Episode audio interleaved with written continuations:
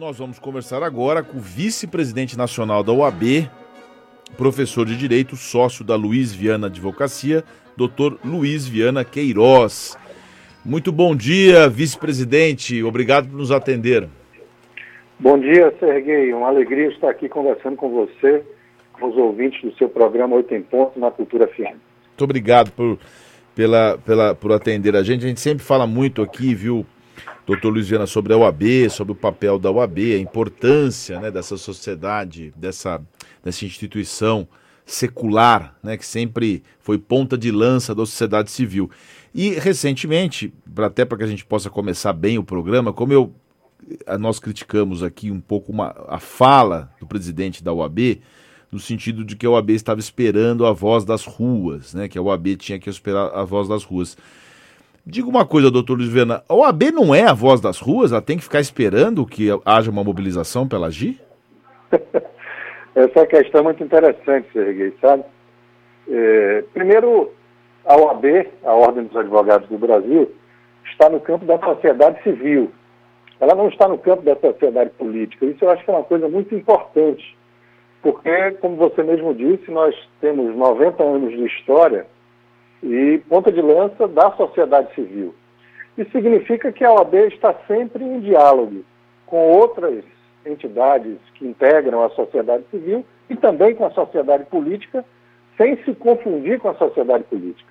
Eu acho que nós temos um papel bastante relevante no nosso país graças a isso, graças a essa forma de condução. Então eu diria que a OAB dialoga com outras entidades, outras forças da sociedade civil mas não precisa necessariamente ficar esperando a voz das ruas. Né? A OAB é uma das vozes mais importantes da própria sociedade civil. Nesse passo, é, você lançou no final de abril do ano passado a, um manifesto em defesa de, da advocacia.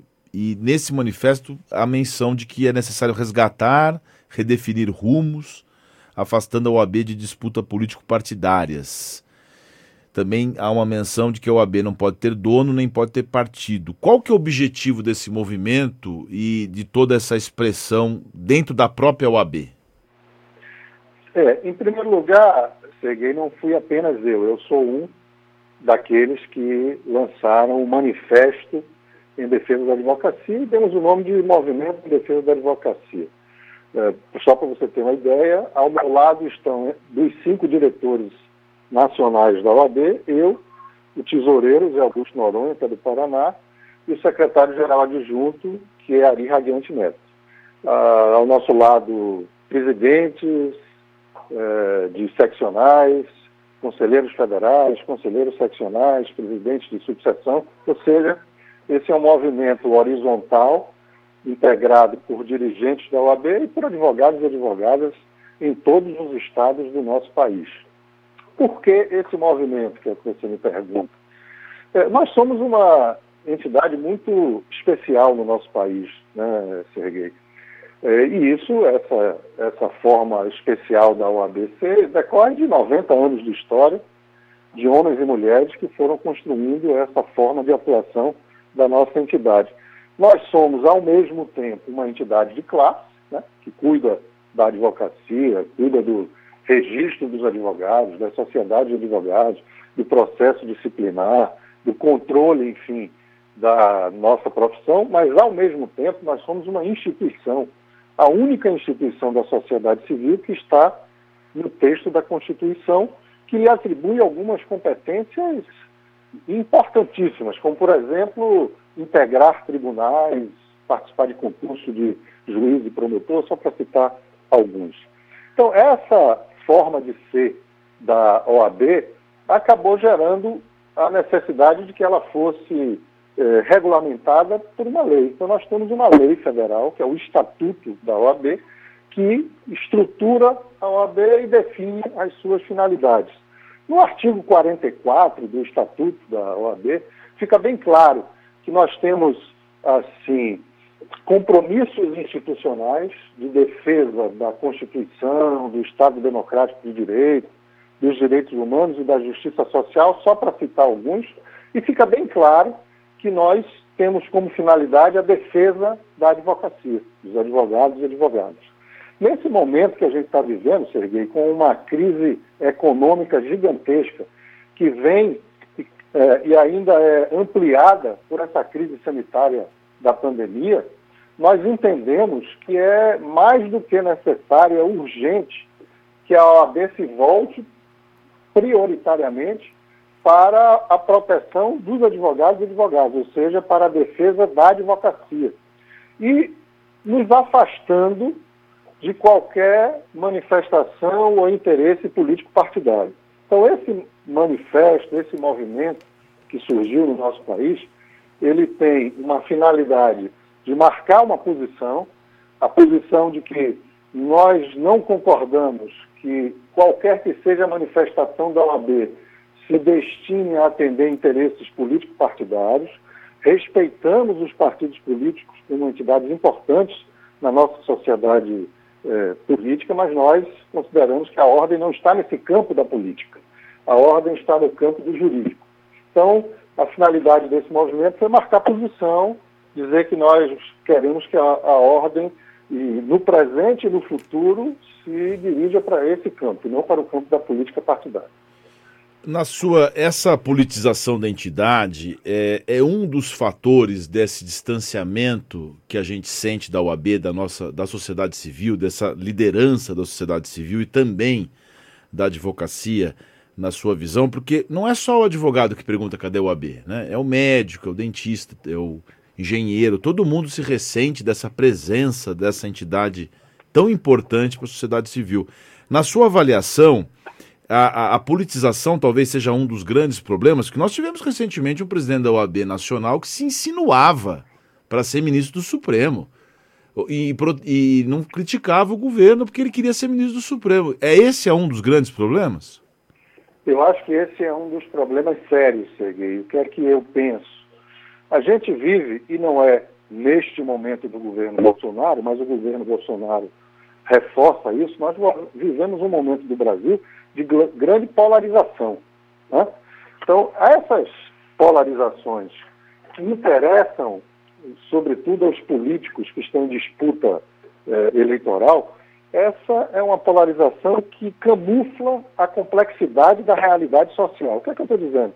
Estou querendo dizer o seguinte: a realidade, os problemas da realidade brasileira não estão em dois polos, em que você, optando por um polo, resolve os problemas, né? derrota o outro polo e resolve os problemas do Brasil. Não é exatamente isso. E a OAB, exatamente porque não é do campo da política partidária, ela consegue se colocar, ou deveria conseguir se colocar, de forma capaz de ter posicionamentos representando parte da sociedade civil, né, a voz da sociedade civil, como você mesmo né, mencionou no começo, ela pode ter uma posição crítica, qualquer que seja o governo. Na hora que você, os dirigentes da OAB, no exercício do mandato, começam a fazer opções político-partidárias, isso é muito ruim para a nossa entidade. Deixa eu dar um exemplo para você. Eu estou numa fase da vida, eu estou contando muita história e, e, e, dando exemplos da minha vida, da minha experiência. Acho que uma das melhores coisas que a gente pode fazer, no lugar de querer só convencer os outros, é compartilhar experiência. Deixa eu lhe dar um exemplo. Eu fui presidente da OAB da Bahia por seis anos, de 2013 a 2018, dois mandatos. Quando nós chegamos na OAB da Bahia, em 2013, o prefeito Assemineto também chegou à prefeitura, porque a nossa eleição foi 2012 e a eleição política também.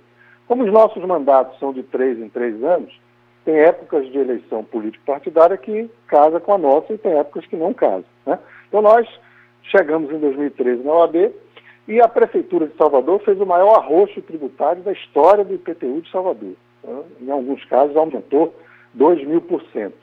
Nós, então, em 2014, fizemos uma grande discussão tributária e ajuizamos uma ação direta de inconstitucionalidade, que ao final de, acho que cinco anos depois, acabou sendo julgada improcedente pelo Tribunal de Justiça da Bahia, que disse que deveria haver controle é, é, em cada caso concreto, ou seja, incidente er tanto, e não controle direto de constitucionalidade, porque você precisava avaliar o aumento no caso a caso. Então, a ação foi julgada improcedente, mas foram ajuizadas milhares. Pelo que me disse um amigo, é, me disse um amigo tributarista, mais de 10 mil ações só para discutir a inconstitucionalidade do aumento tributário. Pois bem, quando a gente entrou com essa ação, uh, começaram a dizer que nós éramos petistas, que eu era esquerdopata, petista, a serviço do PT, porque era uma ação contra o governo democrata de ACM Neto. E reforçavam esse argumento com a argumentação de que eu tinha sido advogado de Nelson Pellegrini, que foi candidato do PT na eleição em que a Semineto ganhou. Pois não disseram que na eleição anterior, que a Semineto não tinha ganho, eu tinha sido advogado dele, a Semineto. Porque na minha advocacia, eu advogo muito na área eleitoral, não apenas, mas muito na área eleitoral, quem me escolhe são meus clientes, não sou eu que escolhe os clientes. Aliás, como em regra acontece com todos os advogados. Nós, inclusive, temos impedimento disciplinar de oferecer o nosso serviço. Pois bem, disseram que eu era petista, de esquerda e tal. No ano seguinte, houve uma chacina pela Polícia Militar da Bahia, chamada Chacina de Cabula, em que a Polícia Militar da Bahia matou 12 jovens negros na periferia de Salvador, com características de execução. Nós fomos para cima do fato, através da nossa Comissão de Direitos Humanos, fizemos a maior audiência pública da história da OAB da Bahia, o auditório não coube tanta gente que eu chamei da comunidade e chamei os representantes dos policiais militares também para uma grande discussão, que se iniciou muito tensa, né? uma, quase um confronto, mas depois a gente conseguiu avançar bem na, na audiência. Pois quando eu fiz isso, disseram que eu era de direita, estava a serviço dos democratas, porque estava criticando o governo que o governador Costa é do PT. É, essas polaridades políticas, por exemplo, na Bahia, enquanto Antônio Carlos Magalhães exigia, era é, a, é, carlismo versus anticarlismo. Agora quem governa a Bahia é o PT, é o petismo versus antipetismo. Essas polaridades, a OAB não caminha nessas polaridades. Sim, a gente, então, não, a, a é, gente não criou isso. A gente, não, a gente também é vítima do, da, dessa polaridade. Eu estava citando aqui a eleição lá no Peru, que está quase que dividida, né? Uma polaridade também. Agora, é, eu queria te perguntar se você consegue tá. estabelecer em que momento, que qual é o marco temporal para isso? Porque a gente ouve falar há muito tempo dessa história da OAB, não atuando com independência, mas se misturando. E eu não quero, eu queria saber quem é que disse que a OAB é menos um presidente da OAB nacional o presidente da OAB Nacional é tanta coisa, mas pode tanta coisa, e ele quer ser presidente, e ele quer ser ministro do Supremo. Com todo o respeito, ele já chegou no ápice. Quem é que disse que ele, sendo prefeito ou governador, ele vai ter uma posição maior? Será que nós vamos precisar ter uma quarentena, o, o doutor Luiz Viana, para presidente da OAB, para ele não poder ser depois? Você sabe que isso é uma coisa muito curiosa. Do ponto, eu sou eleitoralista, né? do ponto de vista eleitoral, se a eleição fosse este ano, o presidente teria que se afastar, né, porque a lei das inelegibilidades exige afastamento dos dirigentes de ordem para concorrerem a cargos eletivos. Então, deixa eu dizer francamente, eu não vejo nenhum problema, nenhum problema que os advogados, advogadas, dirigentes de OAB tenham filiação partidária e tenham vida política partidária. Não tem problema nenhum, o problema não é esse. O problema é, no exercício do mandato, é, lançar candidatura, porque isso atinge diretamente a própria OAB, não a pessoa. Agora, por exemplo, o presidente Felipe Santa Cruz, eu respeito, falando sério, respeito profundamente as opções pessoais e políticas do presidente Felipe Santa Cruz. Acho até que naquele universo de políticos do Rio de Janeiro, ele poderá até exercer um bom papel lá para a comunidade dele, sendo governador do Rio. Para mim, eu, eu respeito profundamente. A questão não é essa, a questão é começar a fazer um circuito público de pré-campanha sendo presidente da OAB. Porque a partir deste momento em que ele foi conversar com Dória, e Dória disse que ele poderia ser candidato a governador pelo PSDB, ele vai conversar com o Eduardo Paes, o Eduardo Paes diz que ele será o candidato a governador do PSB no Rio de Janeiro, a partir desse momento, todas as posições nacionais da OAB de enfrentamento com este ou aquele governo, com este ou aquele partido, poderá ficar sob suspeição de que haja um interesse partidário a partir daí. Entende? Então, assim, o problema não é que a gente não possa fazer política. Acho que pode. O que não pode é a OAB fazer política partidária. E quando seus dirigentes começam a fazer política partidária no exercício do cargo, isso é muito ruim para a entidade. Então, eu não sei lhe dizer exatamente qual foi o momento em que isso aconteceu, não sei dizer. O fato que você cita de um ex-presidente ter querido ir para o Supremo é um caso, eu, neste momento aqui que nós estamos vivendo, a gente acha que nós temos um problema sério com essa posição do Felipe. Mas, por outro lado, a gente marcou posição, sabe, Serguei, com esse manifesto e com esse movimento. Isso é, é para dizer assim, alguns dirigentes de ordem concordam e acham que não tem problema que a OAB faça essa interlocução. E nós achamos que tem problema sim, que não é possível no exercício do mandato esse tipo de, de lançamento de pré-campanha político-partidária. Mas a gente, lançado o movimento, feito esse manifesto, a gente está querendo conversar com a advocacia, a gente está querendo construir uma pauta que possa apontar para o futuro. Né? O passado é o passado, o que a gente precisa é não deixar as coisas ruins do passado permanecer e a gente construir uma pauta para o futuro que seja muito melhor. Essa que é a, a verdadeira intenção de um movimento, Serguei, que é horizontal. Você me perguntou assim, você lançou um movimento? que não, eu ao lado de muitos que a ideia é que não tenha dono. Porque aí ele respondendo uma outra coisa também. A OAB é essa entidade com tanta credibilidade no nosso país porque nunca teve dono. Porque os donos da OAB são os advogados e advogadas, os mais de 1 milhão e 200 espalhados por esse país e que, que é, definem a sua atuação. Né? Então, assim, não pode ter ninguém que queira utilizar a OAB para seus interesses é, individuais. E, por outro lado, nós não temos partido. Não é possível que a OAB, com essa história de 90 anos de independência político-partidária, não é possível que agora ela seja levada a um atrelamento político-partidário. Então, eu creio que a gente está no caminho certo, querendo conversar com a advocacia para apontar para o futuro. Precisamos apontar para o futuro que vai ser melhor. Às 9 horas e 19 minutos, nós estamos ao vivo aqui no Oito em Ponto, com o doutor Luiz Viana Queiroz, vice-presidente nacional da OAB. Doutor Luiz, outro tema que também é candente na advocacia, que é a questão da eleição, o processo eleitoral da ordem. Muita gente questiona a questão da, da eleição para a presidência nacional, da qual você é vice-presidente, não ser escolhida de forma direta. A gente sabe que é da tradição, inclusive é da, da, do nosso estatuto, né? Que a eleição é, é, é, indireta, né? Você tem lá os conselhos federais que votam, tem uma questão da proporcionalidade dos estados, muita gente que defende que a eleição não seja direta porque o voto, provavelmente um candidato de São Paulo poderia ter mais votos. Como é que você enxerga essa questão desse, digamos, descompasso entre eleição direta para presidente dos estados e não para nacional? Isso é uma, um anacronismo né, político. Isso é um anacronismo democrático da OAB. A OAB é uma entidade né, da sociedade civil absolutamente sintonizada com os anseios democráticos do povo brasileiro.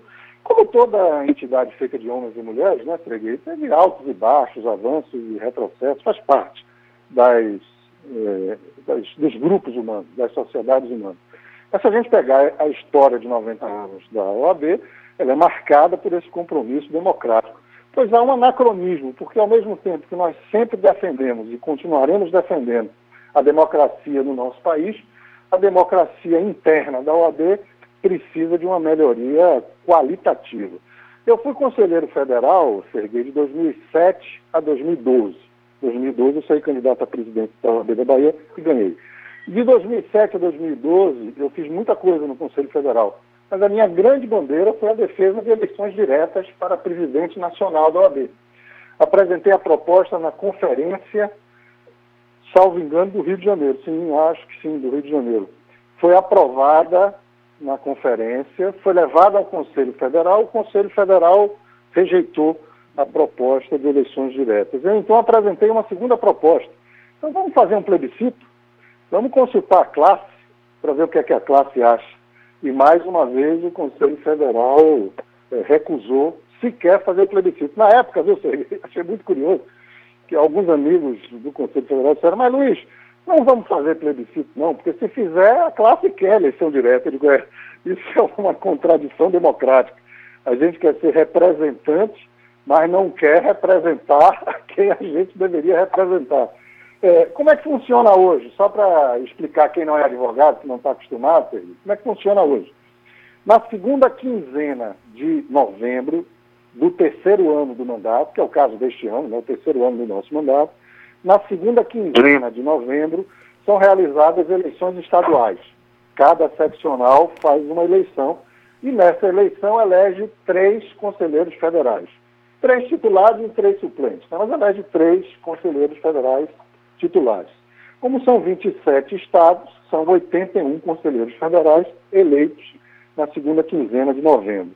Pois esse colégio, esse Conselho Federal eleito na segunda quinzena de novembro, com 81 conselheiros, vai se reunir no dia 31 de janeiro do ano que vem e vai escolher o futuro presidente numa chapa com os demais diretores. É, a forma da eleição é essa, é uma, é uma eleição colegiada, indireta, cujos eleitores são os conselheiros federais eleitos no último ano do mandato que está acabando. Né? Pois eu sugeri, eu propus, eu acho que é a melhor forma, é que essa eleição seja direta que quem quer ser candidato se apresente à classe e que a classe possa escolher. Quando eu apresentei essa proposta, viu, Sergio, teve uma coisa muito curiosa que eu acho que vale a pena discutir. Surgiu, então, uma sugestão que o voto fosse federativo. O que é isso, o voto federativo? Como nós temos um dos princípios da história da OAB, a federação, ou seja, cada estado tem uma OAB, a ideia que surgiu é que, cada, que a eleição fosse direta e que cada estado desse um voto para aquele que foi escolhido no estado. Então, por exemplo, você faz a votação aí em São Paulo. O, a, o candidato a presidente que tiver a maioria dos votos de São Paulo terá o voto de São Paulo. Faz aqui na Bahia, eu estou na Bahia agora. Faz aqui na Bahia. Quem ganhar os votos da maioria dos advogados da Bahia tem um voto. Não é igual ao modelo eleitoral dos Estados Unidos, porque não há ponderação de votos, né? seria voto um, um, um Estado, um voto. Pois, eh, o ano passado foi criada uma comissão que eu presidi para fazer a reforma eleitoral da OAB, uma, uma comissão do Conselho Federal, presidida por mim. E nós levantamos, acho que 12 pontos, são muitos os pontos a serem reformados. Um Sim. dos pontos levantados foi esse, da eleição direta. Foram, então, na comissão, apresentadas essas duas propostas one man, one vote, ou seja, cada advogado um voto no Brasil inteiro, quem tiver mais votos está tá eleito. E a outra proposta do voto federativo, cada estado um voto, quem tiver a, ma a maioria dos estados teria a eleição. É, essa proposta da eleição direta, juntamente com as outras 11 propostas da comissão, foram encaminhadas para o Conselho Pleno, foram distribuídas para relatores, mas até hoje só foram votados três temas. A paridade de gênero, 50% de, de lugares para homens, 50% para mulheres, é, cotas raciais de 30% para homens e mulheres negros, nas chapas, estou falando nas chapas, né? Conselho Federal, dos conselhos seccionais, das diretorias das subseções. E voto é, online, voto eletrônico, que foi aprovado como um teste. Então, as seccionais. Posso pegar um gancho aí, doutor Luiz? Claro. Vou pegar claro. um gancho, porque o nosso tempo é curto, tem claro. muitas perguntas aqui claro. e a gente ficaria conversando, a gente tem que até marcar uma próxima, porque Sem dúvida. É, você sabe que mídia vamos tem, fazer né? O seguinte, Serguei, vai me perguntando e eu vou responder. É, não, vamos fazer um final aqui, é, é vamos fazer um final, porque tem.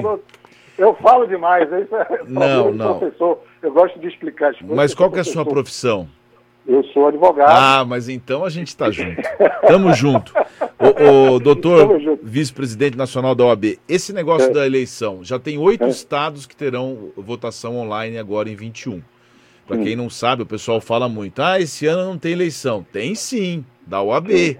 Então presta atenção, porque a OAB é uma entidade civil importantíssima no Brasil.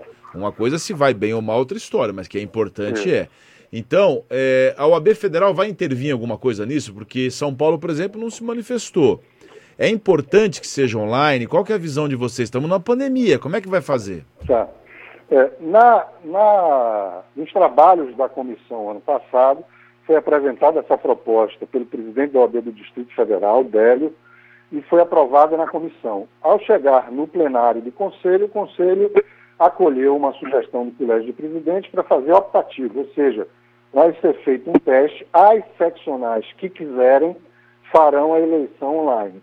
Então, se apresentaram inicialmente oito, mas eu acho que hoje só tem cinco que estão trabalhando. É, a gerência de TI do Conselho Federal fica submetida à vice-presidência. Então, solicitei ao gerente de TI que fizesse uma avaliação. Ele fez uma avaliação e sugeriu contratasse uma empresa com um software. mas não, tem, mas não tem, desculpa te interromper, mas não tem nenhum tá. tipo de intervenção assim, no, não intervenção no sentido de de mão, mão, né, de mão de ferro, mas não tem assim uma diretriz nacional, quer dizer, cada seccional vai fazer o que achar melhor, é isso? Sabe por que eu te pergunto isso, doutor Luiz? Tá. Porque tem ações já na justiça questionando isso por causa da pandemia. Como é que fica? Claro. É. Eu, eu, eu pessoalmente, na comissão e no plenário, eu, eu acho que devia ser votação online para todo mundo. Mas não foi isso que o Conselho aprovou. O Conselho aprovou que será online naquelas seccionais que optarem. Então, as que optaram, me lembro bem de, do DF, que foi a proposta do Délio, do Paraná, Rio Grande do Sul Santa Catarina. Me lembro bem dessas que vão fazer eh, a eleição online. Então, o que nós estamos fazendo na gerência de TI é colocando à disposição. Mas, neste momento, não há, como você usou a palavra, uma intervenção do Conselho Federal. Isso demandará um debate e uma aprovação no plenário, se for necessário. A, a outra, vários ouvintes mandando mensagem sobre o código de ética. Se tá. também não é anacrônico essa história do advogado não poder fazer propaganda, não poder divulgar o seu serviço. Você acha que tem que ter, mudar, tem que ter mudança nisso? Eu acho que tem que ter uma mudança profunda. Né? A gente tem que preservar os valores da OAB, mas a gente tem que se adaptar aos tempos contemporâneos e à tecnologia. É, isso foi feito o ano passado inteiro, Serguei, uma discussão enorme, aliás, acho que desde 2019, é, comandada pelo secretário-geral adjunto, Ari Radiante Neto, que correu o Brasil e apresentou um, um projeto de provimento fazendo alterações profundas na publicidade da advocacia. É, isso foi chamado para uma sessão extraordinária agora, dia 17 de junho, e o Conselho vai aprovar. Na minha opinião, tem que haver uma alteração bastante profunda em relação a isso. Acho que já passou do tempo para que os advogados possam apresentar sua publicidade. Agora, veja só, nas redes sociais, mas veja só, Sergei, publicidade não é igual a propaganda. Essa é uma questão importante. A gente não vai permitir propaganda, mas sim publicidade. Porque se você permitir propaganda que não tenha limite de gasto para que a advocacia faça sua propaganda em outdoor, televisão, rádio, como acontece, por exemplo, nos Estados Unidos, né? aí não tem limite. Né? Então, o que a gente está pensando é em permitir, sim, que a publicidade seja veiculada nas redes sociais, inclusive com o impulsionamento. Aliás, a questão do impulsionamento, ou seja, se você pode pagar um Instagram, Facebook, né, para é, o Twitter, para divulgar a sua publicidade, essa, esse talvez seja o tema mais polêmico.